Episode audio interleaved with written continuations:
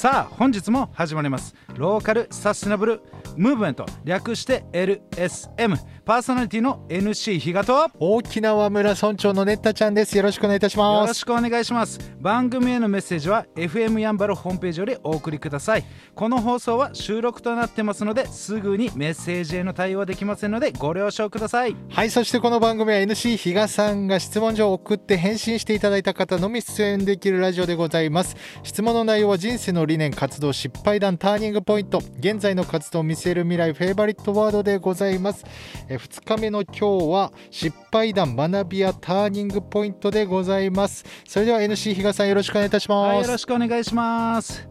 野口さん緊張どうですか？え ー緊張続いてますね。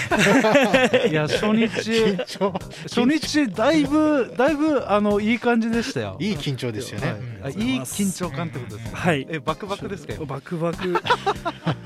バクバク獅子ですね。バクバク獅子。いいですね。今いいふりをちょっとしてもらったんでそのまま行きたいんですがあの初日に、まあえー、とこの野口健太郎さんのですね、えーあ本日お越しいただいているう野口健太郎さんなんですが沖縄ごはんスパイスカレー研究所の所長さんではい。あられます、でそのお質問書でですねいろいろ私がリサーチした中で3つのポイント。はい。愛。はい。カレー魂志かっこチャレンジっていうところで、まあ、それをまとめるとカレー獅子だっていうところで、うん。えーまとうんまとめました、はい。このカレー獅子詳しくはまた、えー初回放送ですね、えーちょっと Spotify とかいろいろやってるのでそれをまた聞いていただきたいと思いますその中でですね、まあはい。えー初日人生活動の理念そこをちょっとお聞きしました、えーその中で地元の人たちに愛されるっていうものを、はい。まあ、理念に、えー活動されてるということでした。で、えー実際1年半前に、えー沖縄に、えー移住されて、まあ、仕事されてるということだったんですがその中で、まあ、沖縄の人たちとか、えーその沖縄な名護市ですね。名護市の場所への,、えーそのイメージってどういう感じですかってお聞きすると本当にももともと田舎と思ったら実際そうではなくてあーものすごく過ごしやすいですとか、うん。で、えーその名護市に暮らす名護市の人々もものすごく親近感があって、はい。えーものすごくなんか明るい人たちだなっていうありがたそのものすごくポジティブなえー印象を、お持たれてました。でその理念に通して本当にそのカレーを通じて、はい。えーこの関わる方たちがえー少しでも幸せになっていただけたらな、あそういったお話でした、で今回、え2日目なんですが、まあ失敗談そこをちょっと聞いていきたいんですがこれえーっとですねこのまず失敗談ですがスパイスカレー研究所のオリジナルバターチキンカレーをはい。完成させるために、実はオープンギリギリまでレシピが固めきれず何度も試作を繰り返したはい。その日に作るはずだった レシピをと間違えて作ってしまったものが実はそこからマッチして、えー調整したのが現在の、まあメイン これメインメインメニューですね。そうですメインメね。ニュ。ーのバターチキンカレーのまあ、土台になって完成になった、むっちゃおもろいなと思って、まあ、逆に言うとこの失敗がなければなかったってことですそうですね。えすごい。棚からボタン持ちです。いや、うそうですね。でこのここでですねまずすごい私、まあ、何何回か行かさせてもらって、はい。食べさせていただいてるんですが、やっぱバターチキンカレーうまいです。一番うまいと思います、えー。えーっとそのそのバターチキンカレーをですね、はい。メニューのはい。ど真ん中メインに持ってこようという構想の決め手それ何だったんですか？構想の決め手。多分これ作ってるじゃないですか、はい。制作段階で、はい。多分想像の味あったと思うんですけども、い今の味は、はい。えっと、いろんな紆余曲折できてるじゃないですか。そうですね。で多分構想段階で持ってこようっていうなんか決めてあったのかなと思って。それは何だったんですか？そうですね。チキンのカレー、うん。まあ、やっぱご飯に合うカレーライスでじゃ出すので、はい。やっぱ肉は使いたいっていう中で、まあ、何パターンかあるうちでバターチキンカレーはあんの一つで、まあ、どんどんどんどんこう試作していく段階であんが減っていくじゃないですか、はいまあ、その中でそうですね。本当にレシピをはい。最後間違えたんですよ、それが一番実はあれ？これいいんじゃないかみたいな、えはい、ほん本当にそんな感じでした。本当にそれがなかったらじゃあ今のバターチキンカレーはない違かったかもしれないです、はい。まあ、それでいこうっていうのはなんとなく決めてはいたんですけど、はい。すげえ。いやもう今面白かったのがこのスパイスカレー研究所さんの中ではい。カレーオーディションがあったんだと。ね。みんなみんなバーって落ちていって最後の何まあ何個かに残ってバターチキンカレー勝ち取ったと、はいいや面白いですね。でそんなはい。バターチキンカレー制作に、まあ、時間がかかったっていうことで、はい。その制作の中で一番ここが難かったなっていうのあります？あといろいろあると思うんですけども。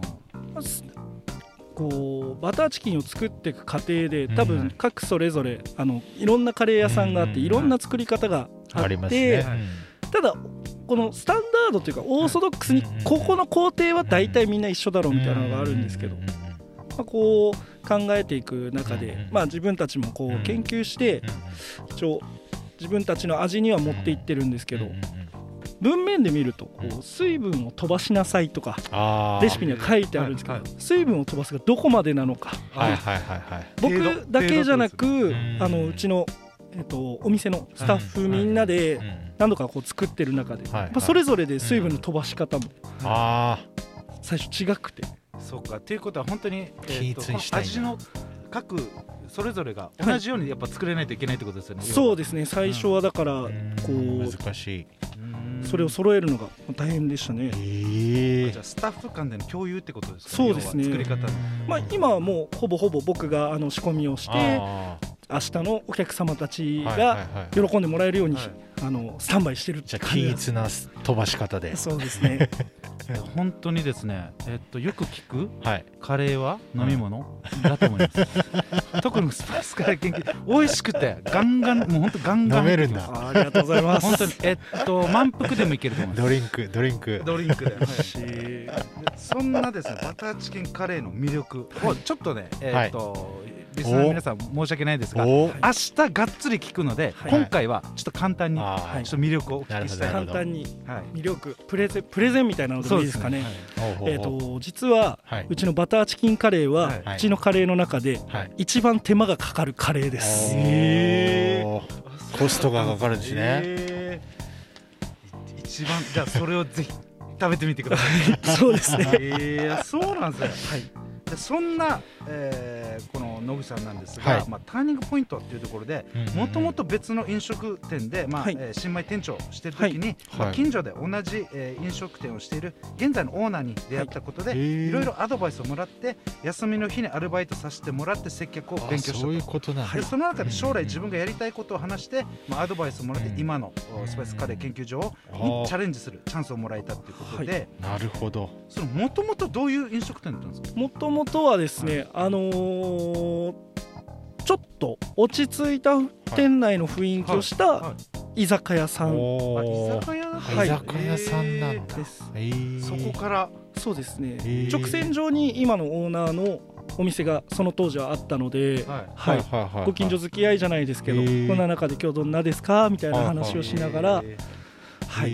ー。そんなですね、まあ、その現在のオーナーさんといろいろアドバイスを受ける中で、はい。いやチャレンジしたいっていう思ったきっかけというか、はい。やでそうですよえーだってね沖縄で埼玉じゃないですか、はい。埼玉県出身じゃないですか、うん。でカレー屋さん。でましてや名護にっていう、うん大多くがみんなとは言えないですが、まあ、はい。那覇とかはい、に行きがちだと思うんですが確かにそこでここに来てチャレンジしたいと思えたきっかけって何ですか？むっちゃ気になるな。名護かよみたいな。思えたきっかけは、えっと、僕ここの今のはい。スパイスカレー研究所を始めたのは実は12月から去年の12月からなんですけどその手前で今のオーナーに会って、こんなコロナ禍であの前にいたお店ははい。自粛中閉めたりとかもしてる中でこんな話をしててはい。それうちにうん。来ない？うんみたいなうん声をかけていただいてもし、まあ僕健太郎って言われてるんですけどはい。健太郎が来るならちょっとランチやってみようと思うんだけど、うん。って言われてあぜひチャレンジしてみたいですっていう。ああれですかね。ってことは自分を買ってくれてる自分をものすごくななんていうんですか自分を生かせる場所として、あーもうそういうふうに捉えてくれてるんだっていうところでっていうことですかね。ってことでいいですかね。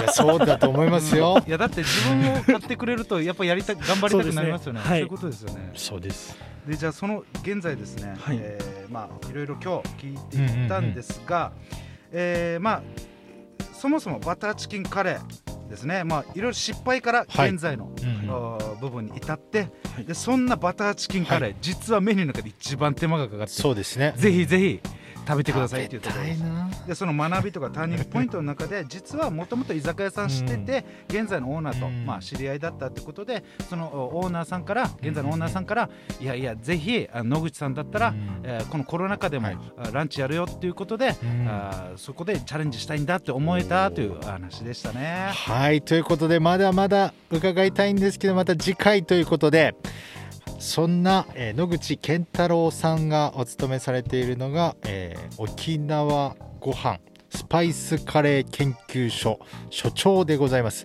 えーインスタ連絡先ございます、えースパイスアンダーバーラボ、えーアンダーバーナゴですね。SPICES アンダーバー、えー LAB ラボアンダーバー NAGO ナゴで検索をお願いいたします。電話番号もございます。0980-437677 0980-437677でございます。そして我々へのメッセージは LSM のホームページがございますのでそちらからお願いいたします。そしてラジオの裏話もブラブログと YouTube でアップしております。ノートというブログのサイトで KATSU かつで検索をお願いいたします。YouTube でネッタちゃんで検索。ネッタはカタカナちゃんはひらがなでございます。以上です。ありがとうございました。LSN プロジェクトはいっちゃん、いなさん、またきち、たくま、マエストロあつし、みなっちゃん、又吉大輔さん、成田ペールワン、ミッチーの協賛でお送りいたしました。どうも皆さん、ヤンバル坂モーリーのモーリーです。ヤンバル坂モーリーは、名護十字路徒歩1分以内にあるアメリカンレトロな酒場です。オールディーズの BGM とアメリカンな空間は、初めてなのになぜか懐かしさを感じられる店内で、おすすめは10時間じっくり丁寧に低温調理した牛タンと、店主秘伝の燻製香る自家製ウイスキーで作るハイボールは絶品です。ぜひ、フラッと遊びに来てくださいね。電話番号は070-3803-7889 070-3803-7889待ってます。